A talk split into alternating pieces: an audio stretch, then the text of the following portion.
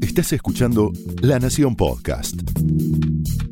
A continuación, Ignacio Federico te explica los datos claves de la economía en Los números también hablan. Los números también hablan es presentado por Galicia Eminent. Bienvenidos a una nueva edición de Los números también hablan, el podcast de economía y negocios de la Nación. Llegó el décimo y último capítulo de esta segunda temporada y es también el último capítulo del año. A lo largo de todo 2020 te acompañamos desde este, desde este espacio con el objetivo de analizar la economía, de ponerle números a los sectores y de brindar herramientas para gestionar tus finanzas personales de la mejor manera posible. Pero no fue un año cualquiera, estuvo cruzado por un fenómeno tan particular como es la pandemia y la consecuente cuarentena que dictó el gobierno y que trajo una crisis económica sin precedentes. A lo largo entonces de estas distintas ediciones de, de, este podcast, te contamos cómo cambió tu consumo y qué llegó para quedarse. ¿Cuál va a ser la nueva normalidad? También te contamos cómo proteger tus ahorros, en qué invertir y cómo dolarizarte, sobre todo con instrumentos financieros, pero también con opciones de la economía real y hasta con criptomonedas, un mundo para muchos desconocido. Te contamos también qué pasará en el mundo de las propiedades y te contamos qué pasará con los autos y cómo la brecha cambiaria a lo largo del año generó opciones que muchos pudieron aprovechar y que muchos todavía están aprovechando. Y finalmente termina el año y es tiempo de balances, como haces en tu vida personal, como haces en muchos otros aspectos, pero también de proyecciones y de ver cómo arranca 2021. Cerramos un año, como te decía, signado por una profunda recesión. ¿Continuará el año que viene o habrá rebote?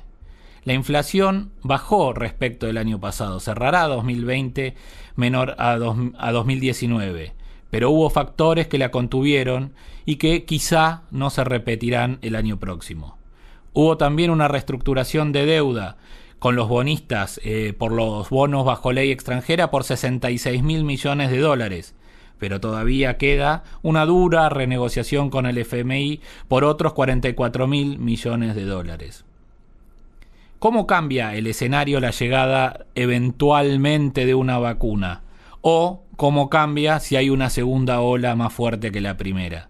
Me refiero al coronavirus, por supuesto.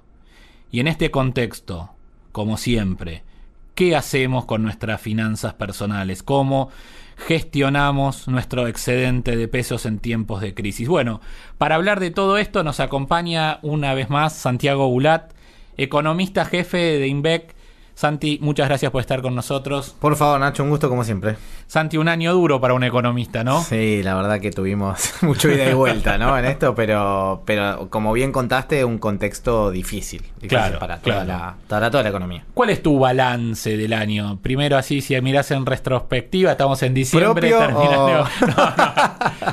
No, nos metamos ahí, vamos con la, economía en general. Eh, a ver, la economía claramente sufrió mucho. Vamos a tener una de las caídas de PBI más grandes de, la historia, digamos, argentina. O sea, se enmarca en, números muy parecidos a lo que fue la crisis de 2001, de cómo cayó. No así en tiempo, no así, digamos, en, este, en el carácter, digamos, de formación de esta crisis, de la cual una fue estrictamente financiera, que terminó pegando en la economía real, pero esta partimos de un escenario eh, claramente como lo mencionaste, de un lockdown, un cierre, una cuarentena, lo que fuera, que dejó la economía con una crisis profunda, pero de oferta, ¿no? Directamente se dejaron de vender bienes y servicios durante un determinado tiempo y eso empezó a volver muy, muy de a poco y no en todos los rubros igual. Es una caída de la economía total, pero a la vez muy heterogénea dentro de sus diferentes componentes. Digo, vemos que el turismo y la gastronomía están golpeadísimos como nunca antes. Vemos que el consumo, por ejemplo, de supermercados no se golpeó tanto. Entonces es una crisis que dentro de las complicaciones que tiene, bueno, algunos sectores todavía están muchísimo más afectados y es el desafío que tiene también el gobierno de este acompañamiento del ATP. En esto de decir algunos sectores los voy a acompañar un poco de tiempo más, pero a la totalidad de los sectores de la economía no voy a poder hacerlo por una cuestión estrictamente fiscal, ¿no? Entonces, eh, desde ese punto vemos una economía que ha caído mucho, que ha perdido más de 2 millones y medio de puestos de trabajo, tanto formales como informales, digo, acá englobando todo. Claro. Eh, y que la velocidad de recuperación, que es acá el punto inicial de la cuestión, no es igual que en todas las economías del mundo. Lo que vimos en otras economías es que la caída fue muy fuerte, pero la recuperación, a partir de los incentivos que se fueron dando y demás, fue también muy fuerte. Entonces, esa es la, la, famosa B corta. La famosa. B corta. Claro. Entonces, Estados Unidos, que tenía un desempleo de 3 y pico, por ejemplo, antes de la pandemia, 3 y medio, había Sí. llegado a un récord, subió rápidamente a 14. Claro. Pero claro. rápidamente volvió a bajar también. No Claro. llegó a los 3, pero ya está cerca de 6. Entonces, lo que te da a entender es que esa complicación fuerte y que hubo muchos despidos, por ejemplo, en Estados Unidos, tuvo una recuperación mucho más acelerada de lo que se está viendo en la Argentina. Allá tienen una flexibilidad ¿no? en el mundo laboral que Claro. acá no hay, que fácilmente las empresas pueden cesantear o, o- o despedir y el Estado se hace cargo de ese tiempo con un seguro de desempleo Correcto. y volver a tomar inmediatamente ni bien hay reactivación. Ese es el punto de Argentina. Argentina Claro. tiene lo contrario, digamos, es una economía más complicada a la hora de despedir gente, entonces quizás el empleo no cayó tanto como hubiera pasado en una economía mucho más flexible, lo cual Con imposibilidad de despedir con y la doble imposibilidad de- indemnización. Exa- Exacto. Pero a la vez, cuando miramos la tasa de contratación, o sea, la tasa de entrada, Sí. estamos peor que en los niveles de 2002. No, claro. Entonces, la situación es, no despido gente, no se cae tanto el, el empleo como sí pasó en otras economías, pero la reactivación de ese empleo es mucho más difícil de concretar. Porque Claro. tampoco se está tomando gente ante una economía que no presenta un crecimiento que vos decís el año que viene, uh, esto, vuelven las tasas chinas, estamos un poco lejos de Ahí, esa... ahí te, ahí te llevo a los números, ¿no? Para este año, el, eh, las consultoras económicas, el promedio del informe, el REM que elabora el Banco Central, habla de un 11-12% de caída. Y para el año que viene, un rebote de 4,5, 4,8, según lo va corrigiendo en, ca- en cada informe. ¿Qué implica eso? Eh, ¿Cómo es el rebote? Vos decías, no es en B. Pero entonces, ¿cómo, ¿cómo va a ser? ¿Qué tenemos que esperar en ese sentido? Es una especie de recuperación de la primera parte en B porque mayo contra abril creció mucho. O sea, lo que te da a entender, el primer mes que se cerró todo fue abril. Mayo Claro. ya pegó un rebote importante, pero esa, ese rebote fuerte que primero fue más de 10%, después se fue achicando, achicando, Atenuando. achicando. Y vimos que en octubre la industria ya cayó incluso contra el mes anterior. Entonces se fue achatando eso e incluso está pegando una vuelta. Bueno, esa es la incertidumbre que uno podría esperar para el año que viene. Digo, no sigue esta B corta, no sigue para arriba esto, sino que vuelve a mancarse y ese es el, el gran punto. Y me parece que ahí va a entrar a jugar algo que seguramente vamos a charlar, pero que es la expectativa de devaluación con su posterior traslado a inflación, con la capacidad de recuperación de los salarios a partir de eso, lo cual te puede empujar un poco la, la economía. Antes, antes de meternos ahí, te hago una última pregunta con respecto a la actividad. Se está volviendo a hablar de viento de cola, de cómo va a estar el mundo con respecto a la Argentina. Comparabas antes la crisis también contra 2001, 2002, allá por 2003 o Sí. a partir de 2003. eh, se empezó a ver lo que se llama viento de cola, que hoy si ves los números, incluso hay una consultora que tiene un indicador eh, que mide bastantes factores eh, externos y los pondera. Eh, hay dos variables acá. Una, ¿tenemos viento de cola de nuevo y lo podríamos aprovechar o también puede haber un viento de cola que no se aproveche? Mira, sí, a ver, hay muchas variables de afuera. Primero una, una distinción, déjame hacerlo porque es Sí. importante, respecto de la salida de la crisis de 2003. Eh, digo 2003 porque fue en octubre que en octubre de 2002 que se empezó a dar la vuelta, pero 2003 fue la, la recuperación estrictamente. En ese momento el Estado, digamos, como, como garante de empujar un poco la economía, impulsar lo que se llama en economía la demanda agregada, este, digamos, este, o con distintos subsidios o con distintos planes, o pudiendo empujar de alguna manera la economía, ser el reactivador de la economía, contaba con un superávit fiscal muy alto. Claro. Entonces es una economía que partía de un punto muy distinto al de ahora, eran casi tres puntos del PBI por en- digamos de ingresos fiscales por encima de los egresos, lo cual te daba una atracción que el Estado podía Claro. ir decidiendo para dónde este por dónde impulsar la economía. Ahora estamos hablando de 7 puntos de déficit aproximadamente, entre 6 y 7 puntos que va a terminar este año de déficit primario. Sí, y puso en el presupuesto Guzmán del año que viene 4 cuatro 2 y pico. 4 2. Entonces, la capacidad de empuje que tiene el Estado, digamos, como eh, pasó en 2013, está un poquito reducida, ¿no? Claro, ya no es claro. la misma situación que les permite empujar. Entonces, eso es un, un punto importante. Ahora, bien, yendo a, a tu pregunta de lo externo, tenemos tasas de intereses bajísimas en el mundo. ¿Esto qué quiere decir básicamente? El mundo empezó a imprimir mucho, tanto el Banco Central Europeo como la Reserva Federal empezaron a imprimir y esa gran cantidad de billetes significa más liquidez en el mundo. Entonces, más liquidez es muchos fondos que tienen, digamos, más dinero van a empezar a eh, mirar atractivo en distintas economías que resultan más riesgosas porque no tienen, digamos, dónde depositar ese dinero Pues nadie le paga tasas. porque el, el mundo no te da un interés elevado. Entonces, ¿qué dicen? Vamos a buscar más riesgo a otros mercados. Eso hace que directamente entre más liquidez a los mercados emergentes y es algo de lo que suele pasar en economías con tasa de interés baja, como le pasó a- después de la crisis de 2008. En el mundo hubo Claro. tasa de interés baja. Ahora, ¿qué pasa con Argentina? Que no las puede aprovechar no la puede aprovechar a partir de que no puede salir a endeudarse en el mercado externo, básicamente porque acaba de salir de una reestructuración de deuda, como dijiste, porque tiene un track record muy malo, de muchos defaults y demás, con lo cual nadie quiere financiar a la Argentina y porque tampoco me parece que está claro el proyecto de hacia dónde se va. Claro. Digo, puede ser más de acuerdo o menos de acuerdo, pero no está tan claro qué es lo que se quiere hacer. Ahí está lo que atabas a la diferencia con 2003. La diferencia de hoy que no haya superávit es no vas a tener la diferencia para pagar tu deuda. Exactamente. Por más Entonces- que te la- el riesgo sea alto y la tasa eh, sea conveniente para el inversor. Correcto. Entonces, si no te, vos me podés decir, bueno, Santi, yo te voy a pagar 10 mil millones de dólares a fin de año, pero si veo que, que todo el tiempo estás perdiendo Claro. plata, va a ser como difícil que me lo puedas pagar. Y, y el otro punto de externo que es favorable para la Argentina es el precio de los commodities. Y ahí es un tema este, trascendental, en el cual la soja viene subiendo mucho, pero ahí tenemos un punto, y es que Argentina podría ser una de las causales por las cuales está subiendo el precio, que es que Argentina podría Vamos a ver cómo salen todos los resultados y qué viene pasando durante este verano. Pero podría ser, digamos, coautor de la sequía, digamos, Ah. este, como gran proveedor de soja, que son Brasil, Argentina y Estados Unidos. Sí. Si Argentina se manca, bueno, es una gran parte de esa oferta que hay de soja en el mundo que se achica. Entonces, al achicarse la oferta, sube el precio internacional. Entonces, ahí, ahí tendrías menos, o, o sea, sos parte de la falta de oferta que, sube el Exactamente. que hace subir el precio. Entonces, lo positivo externo sería sube el precio de la soja, lo negativo sería que el causante quizás sos vos, ¿no? Entonces, si eso no sucede, Argentina yo creo que vamos a un nivel de soja de 450 dólares más o menos estable. Y si Argentina no es efectivamente el problema, eh, podría bajar un poco más el precio, pero vamos a precios de commodities que son elevados, lo cual es positivo para la economía y obviamente para el gobierno que quiere recaudar Claro. el año que viene, ¿no?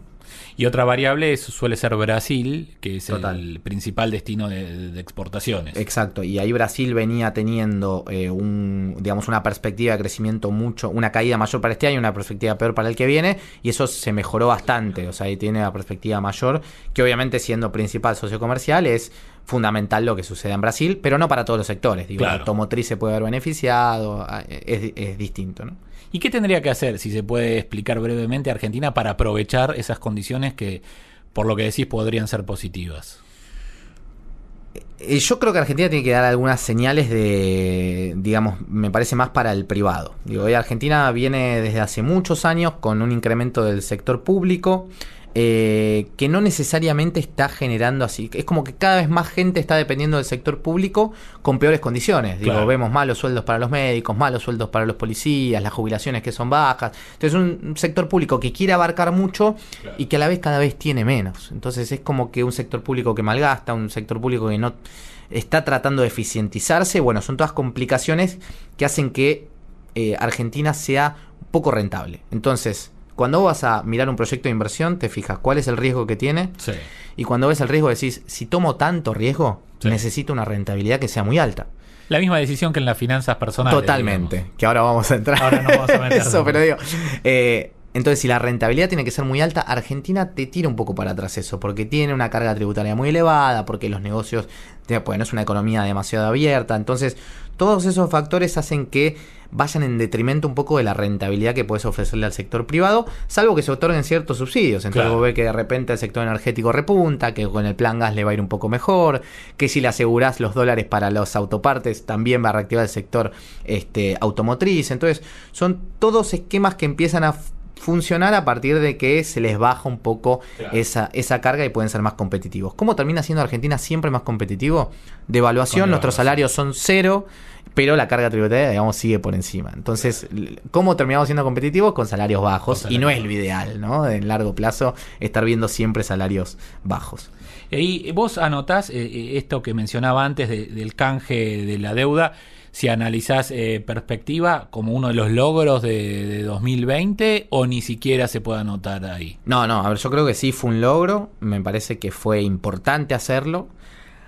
Ahora, la poca perspectiva hacia futuro me hizo entender un poco o pensar un poco que la, decisión fue, bueno, terminemos con esto de una vez, los acreedores, salgamos de acá y vayamos a recuperar todo lo que hemos perdido con la Argentina por décima vez, no por primera vez en otros mercados. Entonces es como que se han se agotó alguna expectativa que había que el gobierno muy corto fue, no se pudo aprovechar como se creía que finalmente el canje te iba a dar cierto, cierto exactamente, exactamente, había como una perspectiva de eso. Pero a mí me parece que la perspectiva está un poco manca porque no se entiende bien este, quizás la conflictividad política que hay interna dentro del partido que gobierna. Me parece que la, la, de hacia dónde quieren ir tampoco está A veces tan clara. más político que económico. sí, totalmente. Donde ahí hay, digamos, hay un montón de, de factores que, que afloran, que es no ver, o sea, el sector privado básicamente decide, y hoy me parece que Argentina tiene que entender un poco más esto, en un mundo que es completamente global. Entonces, si Argentina no quiere dar o no da ciertas oportunidades, no te van a ir a invertir y no hay y no hay no hay problema, digamos, se van a Chile, se van a Brasil. no funciona, digamos. Y claro, entonces eso es un tema que obviamente hay que hacerlo con cuidado, hay que ir de a poco, pero me parece que la orientación tiene que ser clara y yo no sé si está tan clara la orientación por varias decisiones que se han tomado en el último tiempo no sé, por poner este año, el tema Vicentín, ese ida y vuelta fue raro, entonces, ¿qué es lo que quiere? ¿Quería intervenirlo? ¿No quería intervenirlo? ¿Qué fuerza tiene para hacerlo? Eh, subieron varios impuestos, quieren seguir haciéndolo, el impuesto a las grandes fortunas. Digo, que son cosas debatibles. récord contra prestaciones de servicio. No está yendo para el otro lado de lo que sería intuitivo para, el, para que sea atractivo para el sector privado, que es una decisión, pero claramente tiene las consecuencias de que estás fuera de lo que puede ser un atractivo de inversión. ¿Y ahí cuánto se puede corregir con el acuerdo con el fondo que llegaría, iba a llegar antes de fin de año, al final retomaron el plan inicial de marzo, abril, ahí tenés que también llegar a un acuerdo por los 44 mil millones de, dólares en este caso, y el fondo suele pedirte a cambio algunas reformas. Ahí, ¿qué, qué margen ves para, para, para, que la hagan y qué implica llegar a un acuerdo o no con el fondo? Bueno, está bueno. Si, si uno hace un repaso un poco de... O sea, el gobierno tiene hoy un acuerdo que se llama Standby, que quiere cambiarlo a lo que es un Extend Fund Facilities, que es un acuerdo que te deja pagar, digamos, a mayor largo plazo, porque justamente te este, implica reformas eh, que son más de largo plazo. ¿no? No, no solamente te resuelve un problema de coyuntural de la balanza de pagos, como fue el otro crédito, sino que este es más para resolver eh, problemas de balanza de pagos estructurales y de economías de bajo crecimiento. Esa es como la gran definición. O sea, te, doy más plazo, pero en ese plazo tenés que hacer este reformas importantes. Entonces, ¿por dónde puede venir? Por un tema previsional, obviamente que en Argentina es, trascendental porque es el 65% del gasto más o menos. Eh, después puede venir por el tema de empresas públicas, digo, el gerenciamiento, la productividad, los déficits que tienen, las auditorías que tienen. Puede venir por exigencias al Banco Central eh, y seguramente alguna reforma más de carácter este, tributario. Por el lado del tipo de cambio, si uno ve lo que pasó en otros programas de Extend Facilities, no pareciera que te van a exigir una devaluación enorme. Pero a Argentina se le puede dar, digamos, porque se está quedando sin dólares, básicamente. Pero no es que, no es que el tipo de cambio de Argentina pareciera que está sosteniendo algo que es insostenible, sino que en lo que han exigido en otros programas, pareciera que este tipo de cambio es adecuado en algún punto. no, está atrasado como quizá en otras épocas esta devaluación chica que va haciendo el Banco Central día a día, eh, según ellos siguiendo la inflación, eh, no lo atrasó, digamos. No lo atrasó, el tema es que, bueno, la, la disparada de la inflación está como es un peligro latente. Entonces... Está contenida. Ahí, ahí cuál ves el riesgo. Digo, eh, charlábamos recién antes de empezar que, el kirchnerismo incluso ya eh, devaluó en enero, digamos. Eh. ya ha ocurrido. en enero es donde no se aguanta más, por decirlo así, el, tipo de cambio. ¿Qué perspectiva hay de, devaluación, de, de, corregir esto, o de corregir esto sin una devaluación? Mira, para hacer una perspectiva, no me quiero quedar atrás con las fechas, pero supongamos que hoy tenemos un tipo de cambio de 82. Sí eso en el año 2015 significaba hoy, antes de que devalúen, antes de que saquen el cepo, ese tipo de cambio atrasado significaba un tipo de cambio de 47 más o menos, para que te des una idea. La diferencia y la dispersión que hay entre uno y otro de lo atrasado que podría estar un tipo de cambio. Entonces, desde ese lado y teniendo superávit de la, digamos, de la balanza comercial, o sea que Argentina hoy exporta más de lo que importa, pero por un tema de que Sí. está importando, este, está, todo, está todo caído. Sí. Las importaciones volvieron a crecer en el último tiempo y eso está empezando a generar algo más de presión. Pero por ahora Argentina va a terminar con un superávit muy alto este año y es- se espera que el año que viene pase algo similar. Este, no por un boom de exportaciones, pero sí que pueda suceder algo similar que le permita tener un colchón más de dólares. El gran punto es que el Banco Central sigue perdiendo reservas permanentemente y que hoy lo que está sucediendo es que muchos están adelantando importaciones. Entonces lo que dicen es, compro hoy para eventualmente utilizarlo en el futuro, entonces no me dolarizo comprando los 200 dólares, porque son 200 Claro. dólares, pero con, con producto. compro acero, compro bien durable, compro un electrónico, lo que fuere, que te dolariza de alguna manera este, los bienes. Entonces, esa es una dolarización que en algún punto está empujando cierta parte de la economía, como el sector automotriz, como el sector de la construcción, que todavía no repuntan, pero sí se están estoqueando para eventualmente este, poder hacerlo. Entonces, la, digamos, la, la definición ahí va a estar de eh, cuándo el Banco Central se queda, digamos, si sigue perdiendo reservas o no. Si pasamos un verano, un diciembre, enero, en el cual el Banco Central puede recuperar y compra reservas, ya la situación podría llegar a un abril eventualmente de que te entre la liquidación de soja que sea positiva como hablamos. Es aguantar hasta que entre la cosecha gruesa. El digamos. plan es ese. O sea, el plan es aguantar hasta que entre la cosecha gruesa porque ya no te quedan muchas reservas. O sea, la verdad es que cada vez quedan menos reservas y no tenés tantos compromisos por delante, tenés que hacer ciertos pagos a organismos internacionales, pero no es algo terrible para hacerlo. Entonces, en una situación de normal y de confianza, la Argentina no debería tener que devaluar. Pero en esta situación en la cual se pierden reservas permanentemente y que el único oferente es el Banco Central, bueno, la situación te puede llevar a decir, a este tipo de cambio yo ya no puedo seguir vendiendo, voy a tener que subirlo un poco. Ahora, ese es el principal canal por el cual la inflación Claro. empieza a claro. disparar, ¿no? Y ahí, an- antes de pasar a la inflación, la brecha que, que tiene, trae sus problemas a la economía, pero a la economía personal, para el que tiene ahorros en dólares, también le trae sus oportunidades. ¿Qué va a pasar con la brecha el año que viene? Digo, este año llegó a 130, 150%, Sí. hoy está en 80 y pico, si, si no tengo mal el número. ¿Cómo sigue el tema de la brecha? Sí, de hecho se ha reducido bastante en el último tiempo, te diría que está abajo de 70, Ah. en, eh, pero sí, nada, estamos en esos niveles que habían llegado al doble. Claro. Y la brecha va a depender mucho de el grifo que uno ponga. Digo, para ponerlo en perspectiva un poquito. En agosto compraron dólares minoristas, solamente estoy hablando del ahorrista ahora, 5 millones de personas. En octubre pasaron a comprarlo 800 mil. Entonces, si vos cerrás mucho el grifo y te van a empezar a comprar por otro lado. O sea, Claro. no es que la demanda la frenaste, sino que eventualmente le pusiste un freno a una de las salidas que tenía el Banco Central.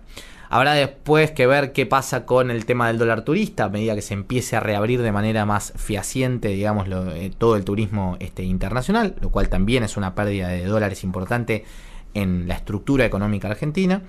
Pero claramente va a depender la brecha de aquel grifo que vos le quieras poner y de cómo empiece a reactivar o no la economía. Digo, si los salarios empiezan a repuntar, pero la demanda por los pesos todavía está muy baja, es muy probable que la gente siga comprando dólares. Entonces, que se saque esos pesos de, de encima, ¿no? Entonces, con volver a paritarias y demás, que es época de negociación, que Claro, arranca en sí. breve, bueno, esa recuperación eventual del salario te puede llegar a empujar algo más este, el tipo, los tipos de cambio paralelos. El gobierno está en una digamos, tratando de decir si lo, que los fondos de inversión de afuera salgan, que tienen más o menos 5 mil millones de dólares acá. Si les vamos dando salidas a esos con determinada cantidad de dólares o bonos en dólares, no deberíamos tener ningún problema futuro con la brecha. Yo creo que eso no es del todo acertado. Es porque, nada, hay mucho inversor local que, como que se quiere despegar, no solamente los externos. ¿no? Claro.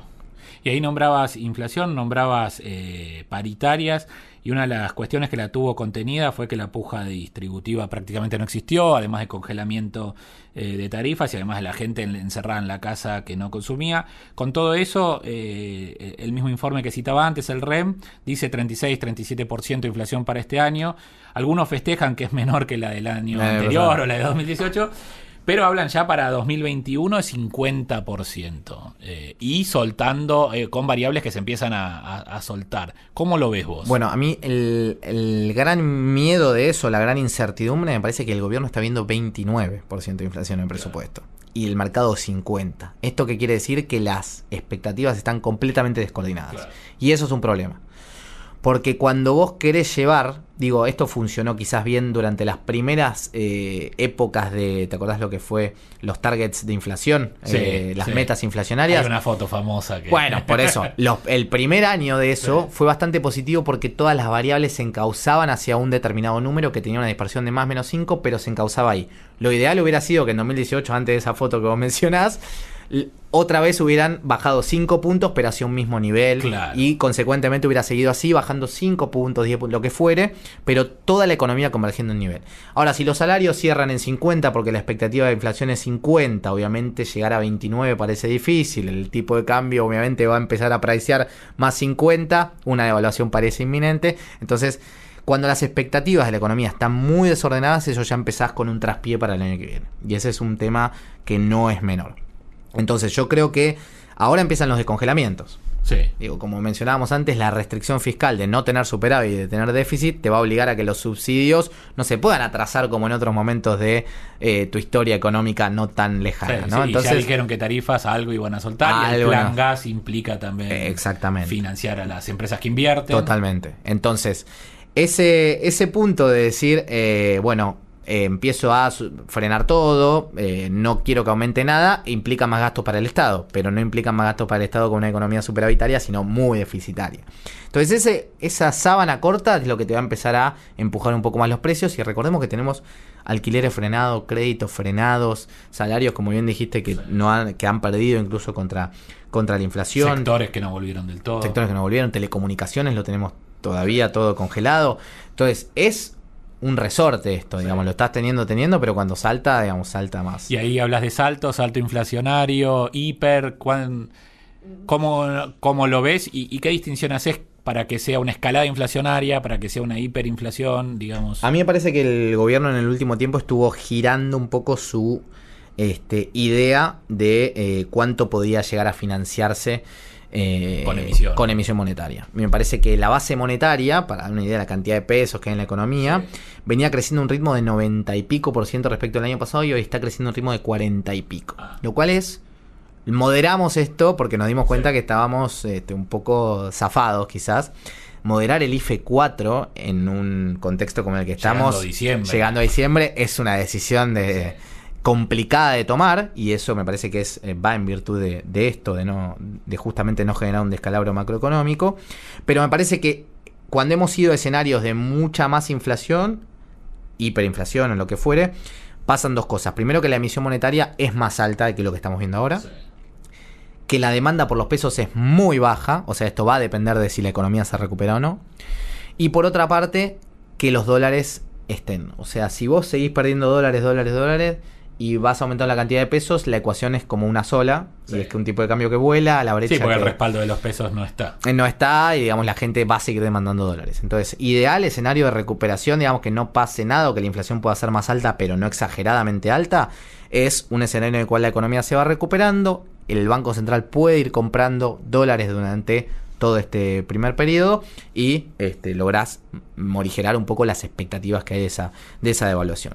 O sea, lo ideal es ir una- a un ajuste que sea ordenado y no un ajuste que te lo haga el mercado, Claro, que siempre que- es más que no letal. descontrolado. Exactamente. Y ahí te llevo ya al bolsillo de la gente con toda esta descripción del escenario que haces. También te llevo a balance. ¿Cuál fue la inversión, digamos, de, de estrella de 2020? Digamos, ¿por dónde pasó? El Bitcoin. El Bitcoin. Los EDEAR se pusieron Los EDARs, moda. pero y claro, sí, fue por la devaluación, por digamos la brecha que había también, no fue una cobertura frente a eso. Y para 2021, ¿cómo protege los ahorros la gente? Ahí, ¿por dónde va a pasar también? Eh, bueno, acá obviamente hay que tener en cuenta si uno es muy eh, más avesado o no, si quiere tomar un poco más de riesgo o no quiere tomar un poco más de riesgo. Digo, hoy el mundo en qué piensa? El mundo está pensando las reservas federales, digamos, los principales entes bancarios que ordenan el mundo están apostando a, a la tecnología, o sea, están diciendo vamos a emitir mucho más y esto lo vamos a poder controlar, la incertidumbre está en si todo se va a poder controlar o no, si vamos a un mundo con más inflación o no.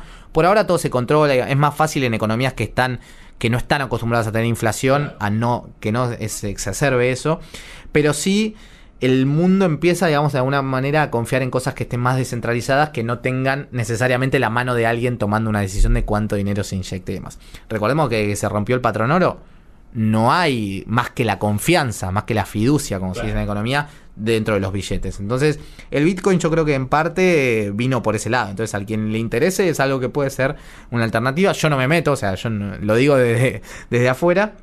Pero me parece que eh, ese punto puede ser para alguien que, le interese más. Ahora, eh, a nivel global, no vamos a ver buenos rendimientos, digamos, en, los bonos del Tesoro norteamericano. Digamos, las inversiones que son más seguras hoy te van a dar una rentabilidad más bien baja.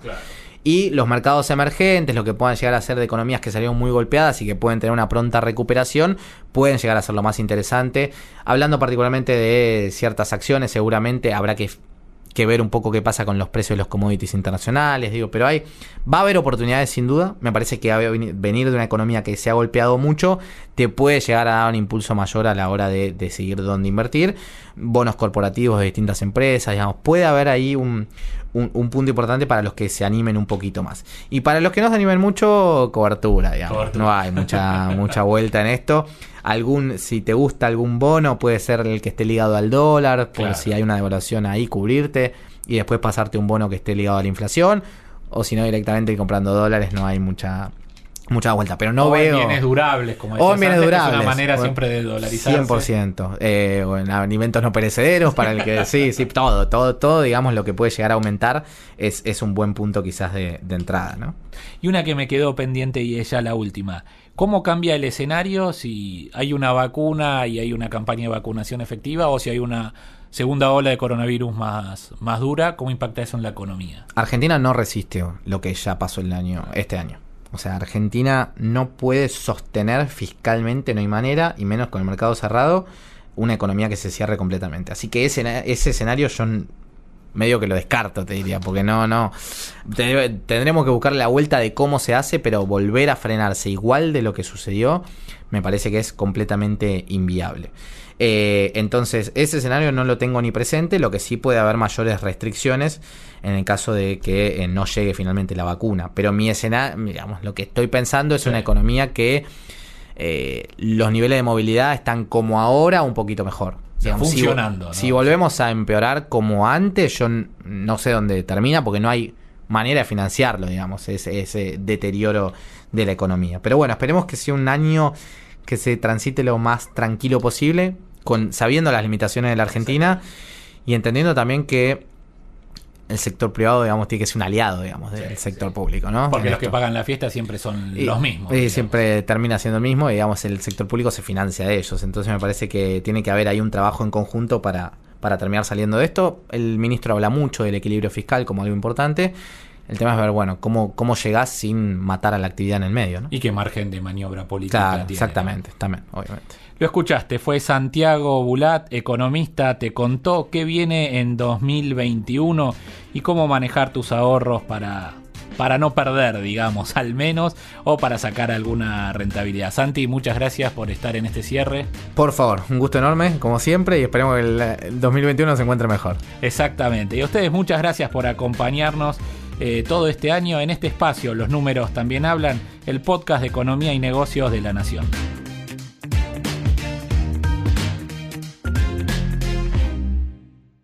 Esto fue Los números también hablan, un podcast exclusivo de la Nación. Escucha todos los programas de la Nación Podcast en www.lanacion.com.ar. Suscríbete para no perderte ningún episodio. Estamos en Spotify, Apple Podcast, Google Podcast y en tu reproductor de podcast favorito. Seguí escuchando La Nación Podcast.